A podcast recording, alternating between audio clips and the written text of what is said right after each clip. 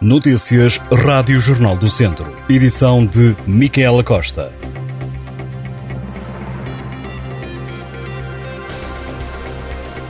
O Presidente da Câmara Municipal de Viseu, Fernando Ruas, assegura que a Feira de São Mateus vai realizar-se com os divertimentos e está convencido de que o braço de ferro entre os empresários e a Viseu Marca, que organiza o evento, vai ser ultrapassado. Na manhã desta quinta-feira, quase meia centena de empresários pediu uma audiência ao autarca a quem manifestaram o seu descontentamento pelo aumento do custo com o aluguer do espaço e deram um prazo de 24 horas para que seja encontrada uma solução pedindo ao Presidente da Câmara para ser o mediador.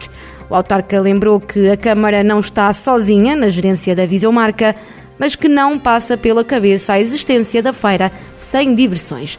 Durante a tarde, Fernando Ruas esteve reunido com os restantes sócios da Viseu Marca, que é constituída, além da autarquia, pela AIRV e Associação Comercial.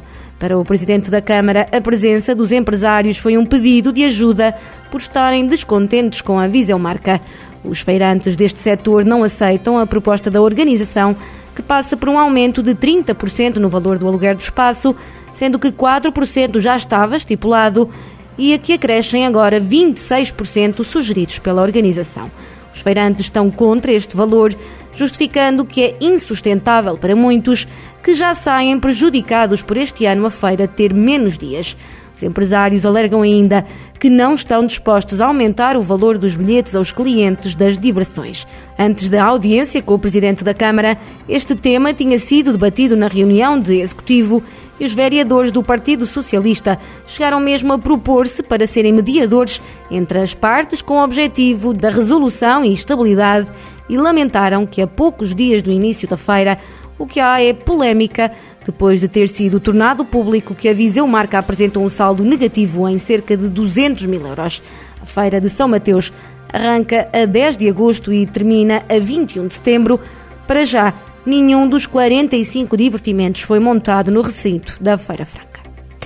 Também na reunião de Câmara, o presidente da autarquia garantiu que o regulamento dos apoios municipais aos clubes desportivos na área da formação será revisto para acabar com diferenças e obrigar à prestação de contas das coletividades.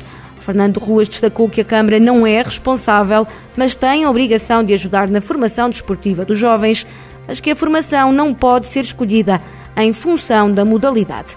Segundo o autarca, não se pode impor uma modalidade em função da outra e, por isso, os critérios de regulamento vão ser revistos para que o município possa pagar exatamente a mesma coisa por um jovem que jogue xadrez ou um que jogue futebol.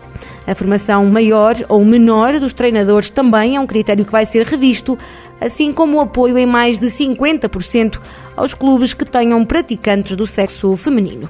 Outra preocupação em relação ao atual regulamento é a falta de apresentação das contas dos clubes, tendo em conta os apoios que recebem e os valores que os pais dos praticantes pagam.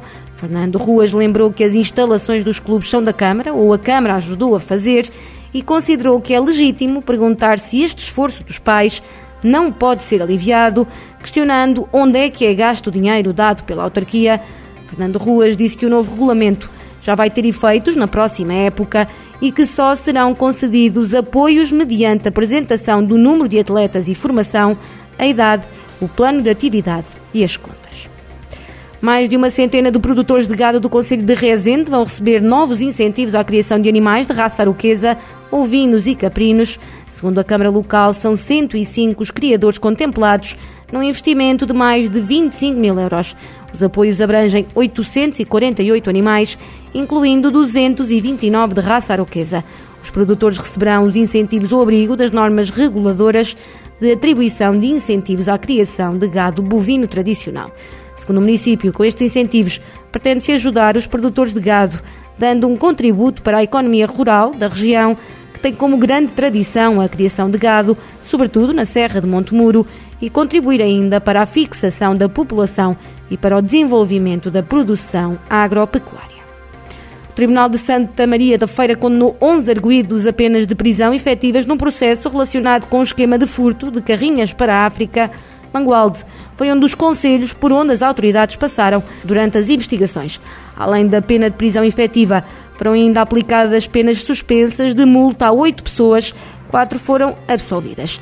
A operação fez 23 arguídos, 16 homens e 7 mulheres, com idades entre os 22 e os 78 anos. É de olhos postos no rigor e na organização que o Clube Desportivo Tondela tem trabalhado ao longo destas ao longo destas duas semanas de pré-época, a formação orientada por Tosé Marreco já completou 14 dias de trabalho e a certeza é de que a exigência não será maior do que na última época, porque no ano passado, disse, já era gigante. Quanto ao plantel para este ano, o técnico da formação de Tondela falou da organização como base do trabalho, uma vez que os jogadores bons existem em todo o lado e que é o resto que faz a diferença, como as qualidades humanas, a capacidade de trabalho e entrega. Ainda assim, Tosé Marreco não esconde que há ainda muito por construir, mas que tudo será feito sem entrar em loucuras. Em jeito de balanço às primeiras semanas de pré-época, Tosé Marreco disse estar muito feliz com o trabalho que está a ser desenvolvido por todos e deixou uma palavra para os adeptos, que, nas palavras do técnico, foram incríveis na época passada e que com toda a certeza vão estar novamente junto da equipa, já que são decisivos para que as coisas corram bem.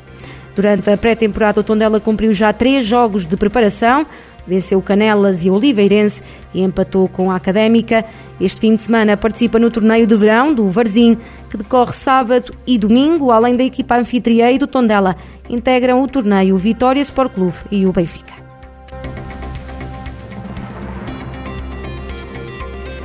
Estas e outras notícias em jornaldocentro.pt.